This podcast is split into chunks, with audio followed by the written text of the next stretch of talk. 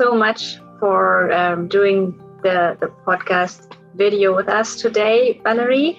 It's a pleasure to have you here. Um, uh, everyone who's listening, watching, um, I will start this this interview on digital history, digital humanities with um, Professor Valerie Schafer by uh, quick quickly introducing her and then jumping right into the questions. So, uh, Valerie Schafer has been a professor in contemporary European history at the C2DH, the Luxembourg Center for Contemporary and Digital History, at the University of Luxembourg since February 2018. She previously worked at the CNRS in France and is still an associate researcher at the Center for Internet and Society. She specializes in the history of computing, telecommunications, and data networks, and her main research interests are the history of the Internet and the web, the history of European digital cultures and infrastructures, and born digital heritage, especially web archives. Um, Professor Schafer is the head of the Contemporary European History research area at the C2DH and one of the series editors um, of our open access book series called Studies in Digital History and Hermeneutics. So thank you again and, and welcome, Valerie. Thank you very much, Rabia. It's a pleasure and uh, yeah, ready to answer your questions. Perfect. so my, my first question would be, how did you get into digital history, digital humanities in the first place? Huh. Uh, it's difficult to answer with a unique uh, answer, and uh, probably the fact that I'm studying history of digital uh, made me open for digital humanities. I was interested, of course, in technologies, coming also from history of innovation, being also specialized in the history of computing, then digital cultures. So I was, of course, very interested with all matters related to computing and computers. And I had also the chance to conduct several oral interviews with computer scientists from the 60s or 70s at that time we are not talking about digital humanities of course but i was really open-minded to everything that could be at the crossroad of humanities and uh, computer science, of course. Then, studying the history of the digital, I came to web archives around 2010, 2011. So you may be surprised and tell me but uh, yeah web archives were already there before. And that's right because internet archive started to archive the web around uh, the mid 90s to be uh, precise in 96 However, uh, it wasn't taught at the university. Nobody had told me about web archives until I met uh, during an editing of a special issue related to the history of the internet, uh, the professor Niels Brügger, who is an historian and a professor at Aarhus University in Denmark, who submitted a proposal related to web archives. And there I discovered this huge world of new sources and materials that was totally fascinating and i come into i came into it. I discovered then that bnf so the french national library in france but also ina so the institute uh, related to audiovisual content in france were also archiving the web and many other institutions were also starting to do it uh, in uh, europe. And I don't know if you have an idea of how many billion of web pages internet archived, uh, preserved through times, but it's impossible to have a close reading of every web archives. And of course, we don't need to have a close reading of all web archives. It depends, of course, of your research questions. But it was just something that was so uh, huge and it was big data for historians of course it's not big data for uh, computer scientists but for me it was really something entirely new and which was also claiming for adapting methodologies and ways of reading archives and sources so this will be my first answer coming into born digital heritage made me very interested in all the way you may read archives or sources thanks to computational tools and uh, software and so on. But uh, to be into digital humanities, I would say, is also something which is collective. Uh, I will not say I become a digital humanist thanks to web archives. I become interested in this field also thanks to uh, conferences, uh, meeting the community because I was not a pioneer in this field.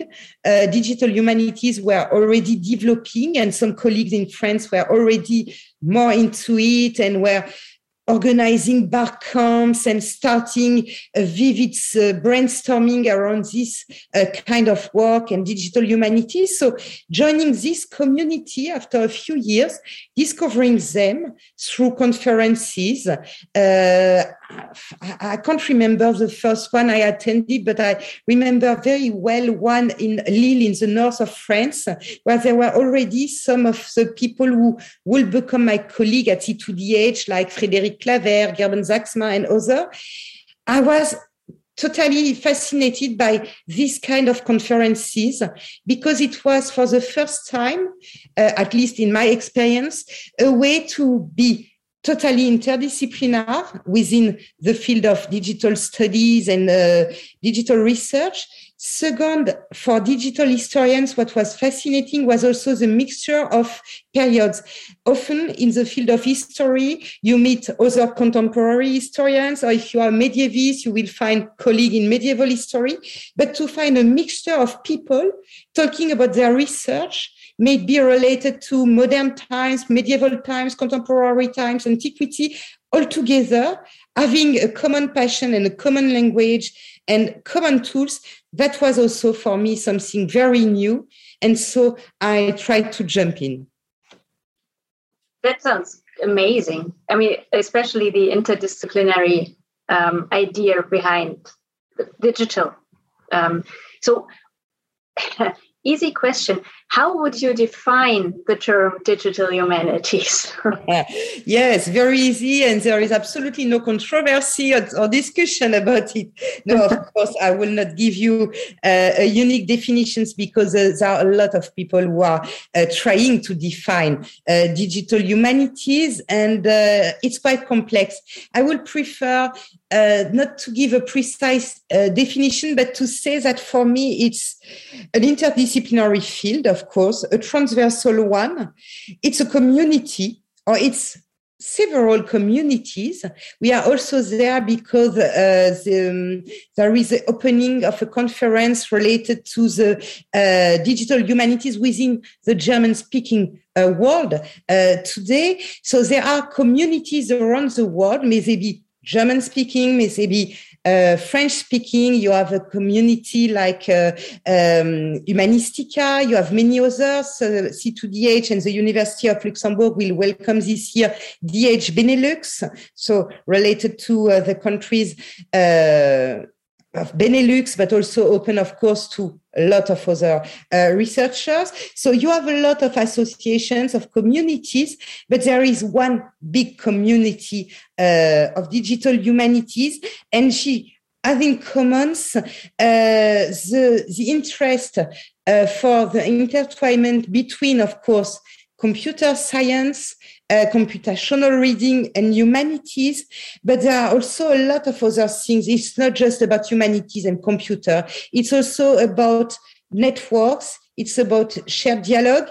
It's also a mixture of researchers, but also engineers, developers. And this is also something which is uh, new uh, at some point to have all these people who are so important for research talking together. And I should not forget, uh, forget, sorry, archivists, editors, people in the uh, world of uh, um, research dissemination. So all these people are all together in the field of digital humanities, and they also share not only tools but values. And this is also very important. We may come to it a bit uh, later, but for example, um, the question of open data, fair data, and so on is also very important for this community. Digital hermeneutics having a reflexive attitude towards data. This is also what is uh, the spirit, I would say, of uh, digital humanities. So to summarize, it's of course a multi and interdisciplinary uh, field uh, at the intersection of humanities and computer science, uh, which is based on a shared passion for research, for creativity, for uh, also new ways of uh, researching. And this is also a community which shares uh, values, I would say. And then, of course, uh, there is a lot of heterogeneity too in this field. For example, there are people who are experts in uh, XML and uh, very interested in text mining and in linguistics and so on. Others are more into machine learning or into network analysis or visualizations or topic modeling, sentiment analysis. And a digital humanist doesn't have to be an expert in all these fields, and it's quite impossible. But they will find a shared dialogue and uh, shared interest. Uh, at a level which is a meta level, of course, and which is not only based on one kind of tool or one kind of research. Sounds as if it's not only um, interdisciplinary by design, but also pretty open to the public in a way, it, and bringing together people from various disciplines, but also from from outside academia probably not enough. For example, talking about the public, uh, what will be wonderful will be also to have a, a convergence between digital humanities and uh, public history. And uh, there, there, are um, currently questions related to, to it, and uh, to have more about digital public history and, and, so on. But this is a field of expertise of my colleague Thomas Cauvin, so I won't talk for, for him. But these are very interesting questions. But to also welcome the public into digital humanities, uh, we have to be not too complex, to be open-minded, to help people also uh, to provide a kind of empowerment through uh, digital technologies. And of course, uh, it is also related to teaching, dissemination, to uh, also uh, sharing expertise and tools. So I, I, think we can go further in this field in being more, even more welcoming for the general public. Uh, but this is something in progress. Do you think that the digital humanities um, is more or less a subdiscipline that that leaves the rest of the research community, well, maybe not unimpressed, but and they they totally accept that there's a need for digital humanities, but they still continue going around their their own business. Or would you say that digitization as a whole is changing the humanities completely? Yeah. Um, um, it will be an in between answer. Uh, of course, uh, there are still people who are working uh, following their uh, classic uh, way of dealing, for example, with sources in history and uh, and I don't think it's a real problem. We should also stay open-minded to this kind of research, which has provided and will still provide for many years uh, very valuable research. So everybody doesn't have to go to distant reading, for example, of uh, uh, archived materials. It's sometimes not needed. And we should be respectful for this also variety of uh, research and think, okay, everybody has now to go to uh, digital sources. No, if you don't feel the need to answer your research questions, then go forward. And uh, so the question is not, I would say, about uh, uh, being impressive, and, and, and, this could be also a real failure. And at some point, it, there was also this tendency to show uh, huge visualizations that were understandable for nobody or to focus really on some kind of big tools and big and, small is beautiful too so we don't need to have impressive i would say but just to have efficient uh, if you need for your research to use a computational reading if it makes sense then you just should go forward. But uh, my personal experience is that uh, for some um, research, I will really have to uh, conduct, for example, a distant reading because I have to deal with millions of tweets uh, related to the COVID crisis or web archives or so on. And sometimes I want to have a very uh, different um, study that just rely on the human reading with no real need for uh, digital humanities, but just for the experience and the method of, uh, of historians. So triangulation of sources using press archives and so on.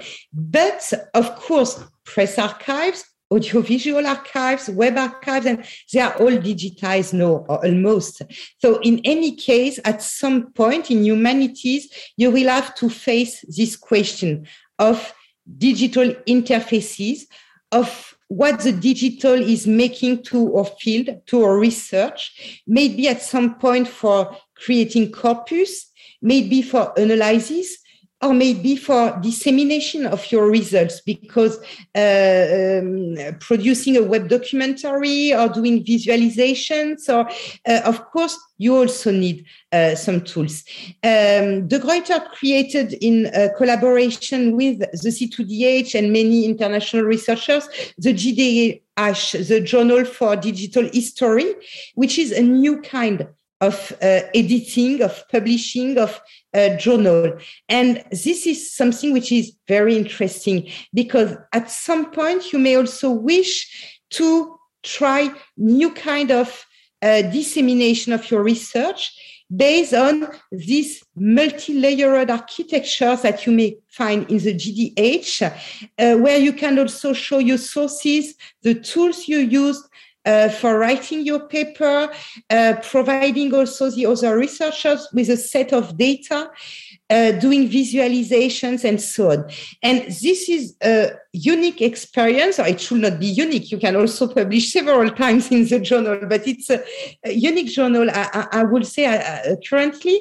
But this doesn't prevent also researchers uh, from publishing also in more traditional printed journal following other methodologies. And so to, to come back to your question, um, at this point, uh, nobody can uh, just withdraw or say, okay, I don't want to look at digital uh, matters. Because at some point you will have digitized sources, born digital sources, and, and so on. This doesn't mean you have to fully adapt all the tools, all the methodologies and of digital humanities. But I think that we really should stay also uh, very cautious uh, in not also becoming too um, uh, how to say that uh, expecting everybody to follow one way research is also about a lot of methods and they are all valuable if they follow some rules, ethical rules, and and, and so on. Uh, but uh, so the community, all humanities uh, and disciplines are moving uh, towards the digital for sure. There are also some generational gaps uh, currently, and people may move faster or slower through uh, digital uh, interfaces, tools, and, so on. Uh, but I really think there are places for everybody. And digital humanities is, for me, not a sub-discipline, but a transversal field, which is able to uh, bring food for thoughts in every field. I very much agree with that statement. Yes. Um, there have been some people um, who said that the last two years, because you mentioned the pandemic, and of course it had a major influence on everything. So, uh, also on, on this, and some people have, have made statements to the kind of um, saying that now everyone is a digital uh, historian or wherever they are working in, but everyone is working with digitized sources because they don't have a choice anymore. they have to, they couldn't go into the archives. They couldn't work with anything but what was um, on the internet and available. Um, but still, it's a difference of, of um, working with digitized sources and being a digital humanist, digital um, historian. So, um, and and I I assume there are still tensions between um, academics who work in a more traditional way and the ones that are more oriented towards and more open towards the digital change um, that that was well multiplied um, during the last two years. Um, so, would you would you first? My first question would be: Would you agree with there still being tensions um, in between some um, some academics in, in both fields uh, and what what are the actual differences between the disciplines here? So are historians more reluctant to apply digitized sources um, in their work than i don't know philosophers so first tensions yeah uh, no first the covid crisis. Uh, yeah of course it's not because at some point you had to attend uh, zoom conferences with your colleagues or uh, to check a, a few uh, sources online that you are becoming a digital humanist uh, of course. And one difference would also be the way uh, you are addressing your sources. The, in the digital um, humanities, there is also, as I mentioned, a, a strong uh, claim for digital hermeneutics and for really thinking also about yeah the relationship to these uh, digitized sources, uh, maybe in terms of uh, curation, selection, interfaces, and, and, so on. So it's not because at some point you have to you have to navigate uh, or to browse some sources uh, on the web that you are becoming a, a digital uh, humanist. But it may be a good entry point to wish to know a bit more about it, to enter uh, this uh, field, to have a look at the shadows of preservation and curation uh, in the in um, libraries and so on. So it may be a first step into uh, digital humanities. Talking about tensions, of course, they were. I don't know there are more uh, tensions today than probably uh, a few years ago, because when the digital humanities started started really to uh, claim uh, for um, becoming a new field, a new community, there were tensions because people or scholars were a, a, bit afraid of this movement, saying, okay, at some point there will be the uh, creations of money for only research in digital humanities, or they may become competitors and so on. So it was more about academic positions and recognition and, and so on. I think, I hope uh, at least uh, it's behind us. I, I, have the feelings that more and more uh, we are able to uh, have a more balanced point of view, that uh, researchers are no more um, looking at people who are uh, claiming to do digital humanities as just competitors, but as colleagues who may provide or bring a lot in their field and also complement research team and, so on. So for me, there are probably a bit less tensions than a few years ago. And regarding disciplines, it's very hard for me to, to, to answer you. Um, in the field of history, being at C2DH, which is a center which is totally oriented towards uh, digital history. Uh, of course, we have no tensions. We, we share uh, this interest uh, into uh, digital history, into public history too.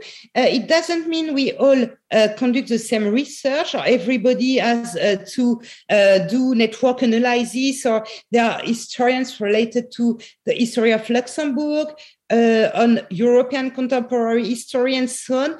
But we are all very open to this kind of works, and the center has also developed uh, trainings and so on and so on. So we are also um, trained into new methodologies, into new tools. And so, of course, we are very fortunate.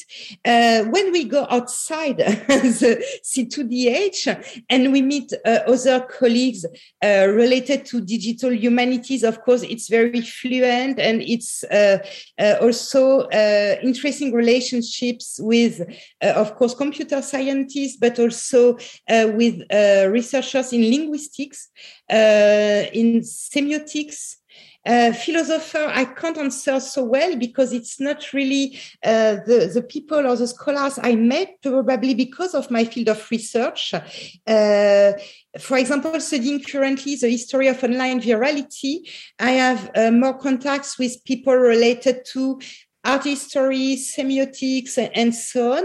And they are also very open to uh, this kind of research. Uh, communication studies, of course, there are a lot of researchers also involved in this field.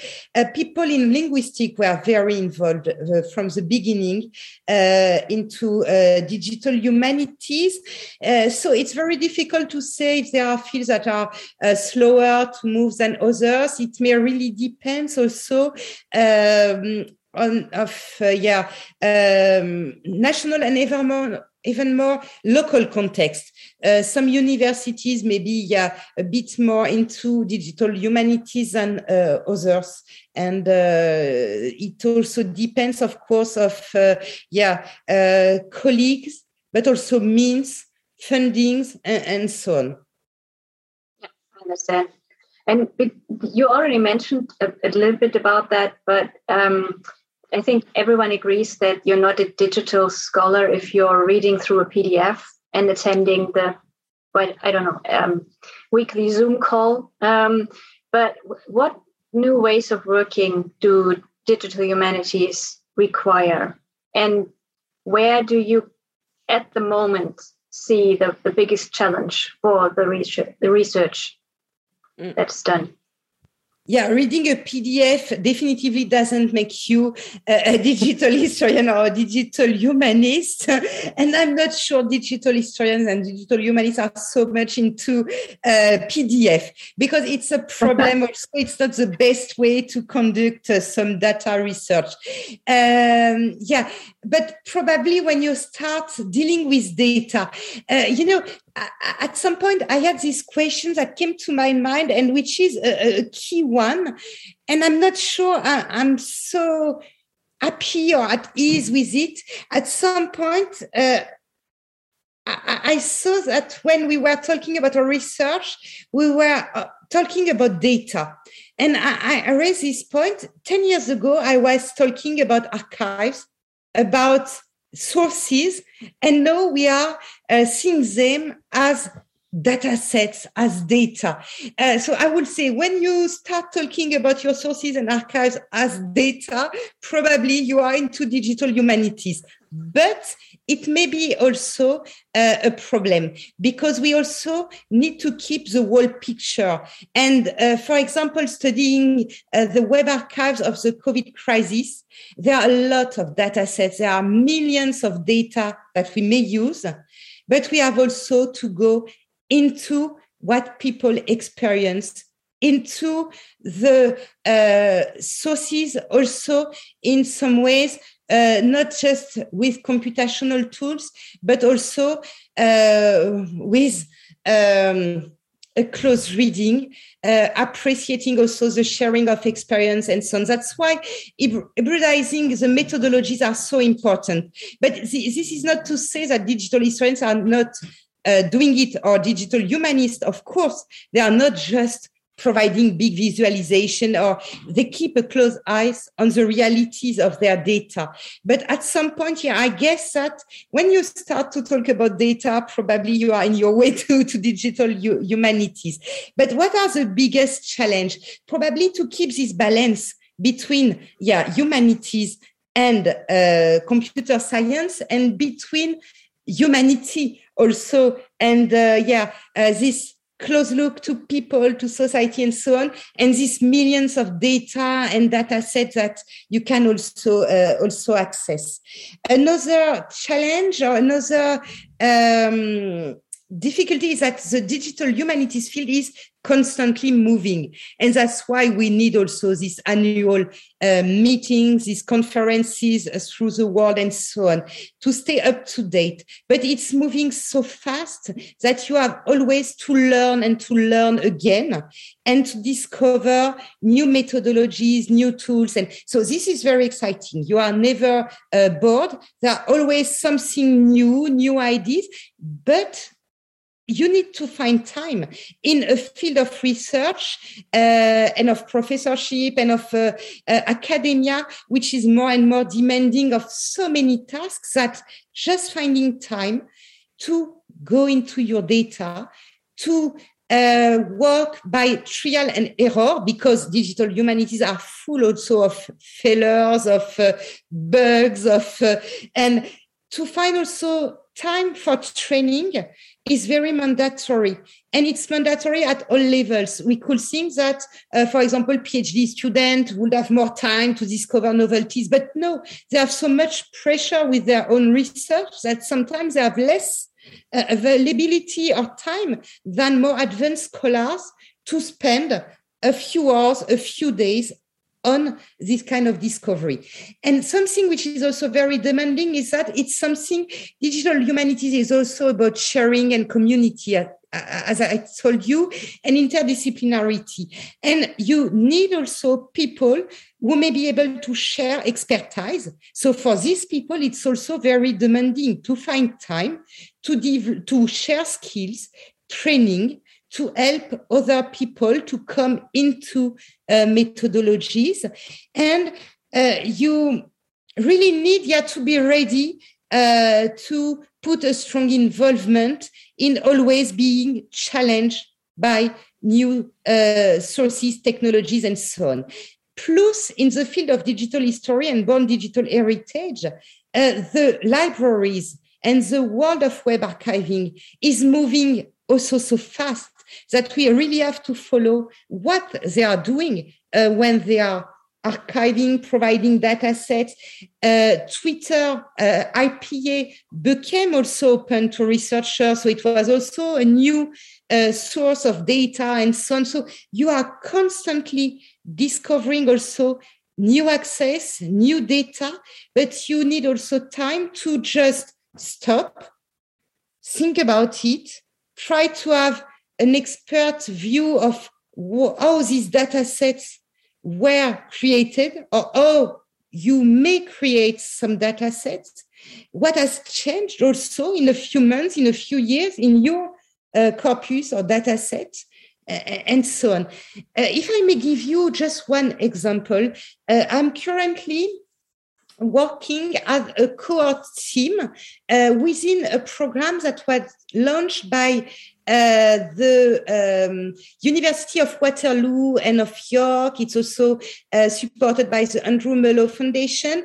Uh, it's a core program that was launched by the Archive Unleashed team. So this team with Ian Milligan, Nick Ruest, and others developed interfaces and uh, yeah, a, whole platform to make web archives and WARC files, which are yeah, the files that contain metadata and plain text of web archives, more accessible to researchers. And they launch a call for a cohort application. So a team could answer their call and say, okay, we have a project. We would like to access this kind of data sets and to work with you and your interface and platform. And during one year, they train you we have a meeting two times per month and they give advice. They help us for uh, analyzing this data. They also made the data available through their interfaces. And so just to tell you that for them, of course, it's very interesting because they have users who are providing also feedback and using their interface, but they are putting so much energy, time, constantly adapting the interface, answering our questions, being also a bridge between uh, the people who provided the data, and in our case, it's the IPC, the International Internet Preservation Consortium, which is an international consortium of more than 30 web archiving institutions in the world. So you may imagine the, the legal questions of uh, access to data and so on.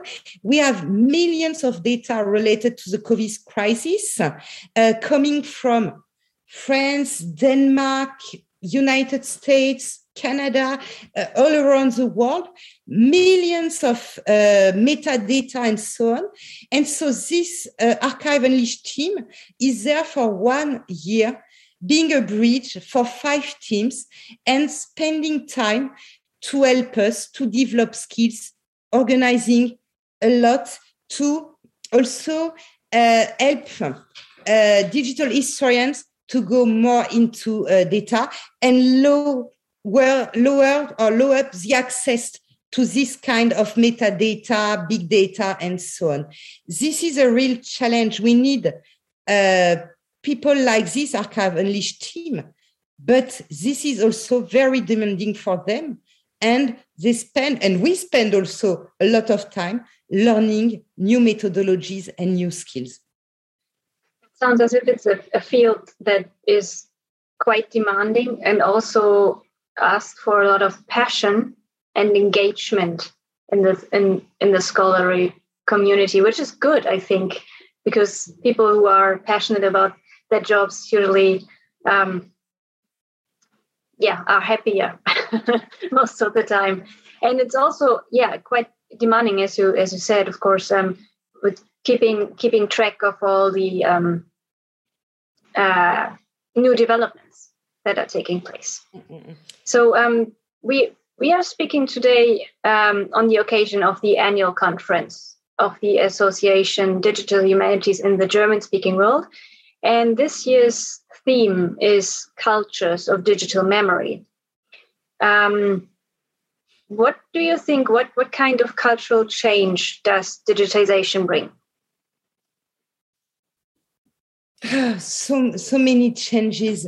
Uh, it, it's quite hard to to to answer uh, it. Probably I would have an answer related to memories. It will be easier than cultures at large. But in the field of memories, for example, we see a lot of uh, changes. Uh, first, uh, in terms of uh, sources, because memories are more and more expressed online uh, through social networks, for example. Of course, it's we may question it, and uh, it was sometimes criticized as a time of presentism and uh, everybody yeah just reacting because there is a birthday of something or and uh, so uh, but memories are more and more moving online and um, being also yeah uh, ephemeral uh, being uh, something which is a constant flow of reactions emotions and so on. And of course, for people studying uh, memories, uh, there is there a, a real uh, a real challenge. Um, some colleagues developed a project uh, which is a cost action which is called slow memory and i think that uh, it's a perfect title and a perfect uh, research questions we have the feeling that memories are updated and are becoming more and more um, prominent or invasive uh, in social networks and so on. And that at some point we have also to take time to analyze them, to slow down also this flow of information which is happening uh, online. So I think it's a very interesting uh, question. But memories will definitively be more and more uh, digital as uh, memory studies will be for, for sure. And regarding the world, the world and the world of culture, um, there are many, uh, of course, things that are changing related to cultural heritage, related also to cultural institutions. And uh, both are different. It's not exactly uh, the same. Of course, at some point, uh, there is a convergence. But for example, uh, the uh, cultural heritage sector have uh, faced a lot of changes, is more and more digitized too, which means also uh, a change in the works uh, of people working in these cultural institutions, but also a change in the relationship we may have also with uh, the cultural heritage they are uh, preserving. Uh, we have talked uh, already for years about intangible heritage, but I think that at some point this is becoming more and more a pre- pressing issue. Just to um, um, react also to uh, the uh, sad news and uh, the current situation in Ukraine we are facing. Uh, today, I, wrote, uh, I, I, read a, a, post which was related to uh, copying and preserving the digital heritage of Ukraine, which is also at stake, of course, during a war. And this also put me back to, uh, for example, the uh, Black Lives Matter movement and the way uh, archivists and activists and others reacted also to preserve a digital heritage.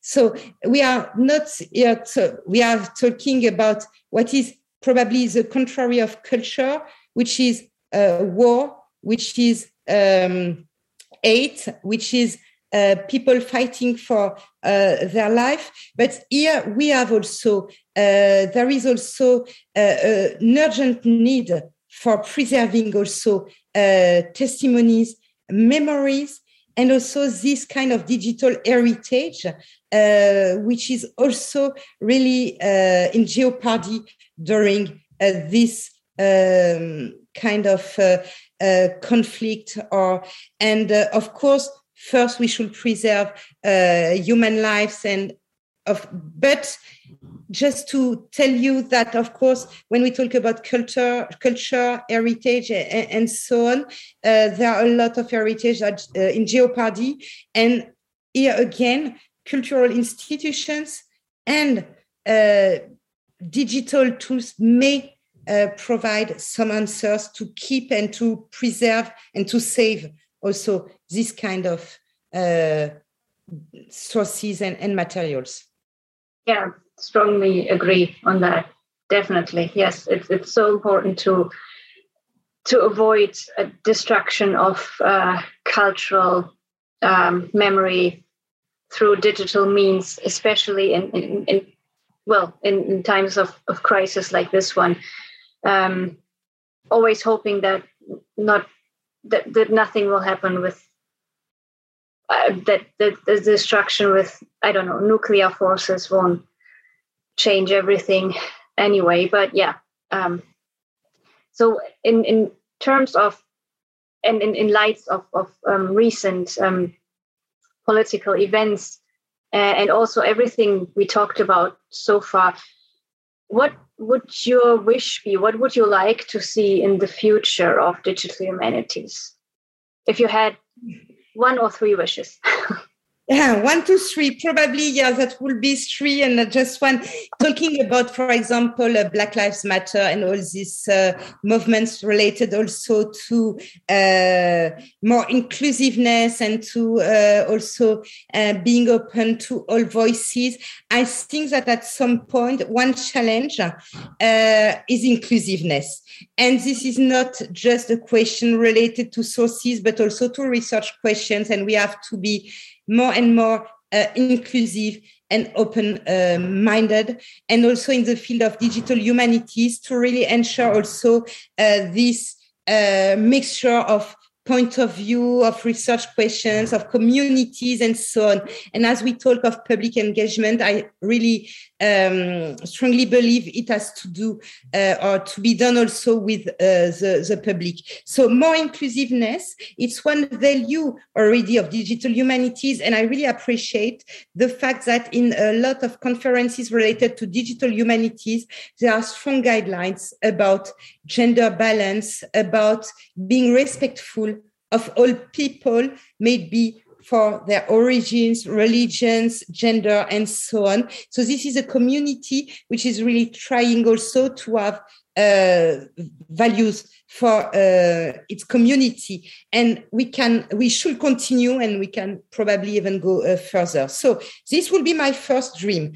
A second one is related to uh, maintenance, sustainability, uh, and so on. Uh, it's very good to have a lot of uh, digital studies, but if after 10 years you are not no more able to read them because the tools have disappeared, because the data are not shareable, uh, because yeah, it was not well documented, it doesn't mean anything. Uh, it may become also weakness of digital humanities if at some point we are not able to provide something which may um, stay um, accurate for years, which may be also uh, maintained and which may be sustainable. So this is a second challenge. And of course, it's very uh, difficult, but there are answers.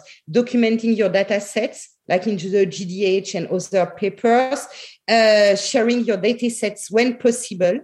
Uh, it's about fair data, it's about the data stewardship and so on. But this is really a very important uh, issue.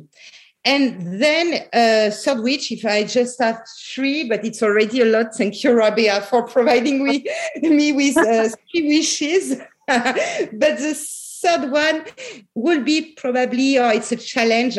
It's of course uh, to uh, train uh, the new future new generation of researchers to this inclusive, sustainable, ethical field that digital humanities uh, have to be. And of course, uh, talking about teaching, training, we open a huge uh, discussion uh, related to the need of students from the bachelor, uh, even before, to PhD, postdoctoral students, and then training during the whole life of the researcher. And of course, I will not have a unique answer to this uh, question because it has been discussed already for years into uh, the field of digital humanities, but we still need to continue to discuss this issue. How can we share our expertise, but also our passion, or data, or tools, or um, experience with students. And it's not just about sharing it, but also making them really uh, interested with digital humanities and developing the taste for digital humanities and the wish to jump in and to join uh, this uh, community. Yeah, brilliant br- brilliant um, answer to to our last question. So it's an inclusiveness, um, equality, and also making sure that people understand and become more curious about the the, the research and what digital humanities, digital history actually is. Um, thank you so much, Valerie. This was a, a great interview. I had a great time and learned a lot. Thank you so much for taking the time. And thank you to you for your invitation. I wish, of course, uh, all the scholars attending the Potsdam conference a great time. I'm sure there will be also new sharing, new tools, new ideas, new networks, new projects that may arise from this uh, meeting. And thank you very much for giving me uh, this chance to discuss with you uh, this fascinating field of digital history and digital humanities, of course.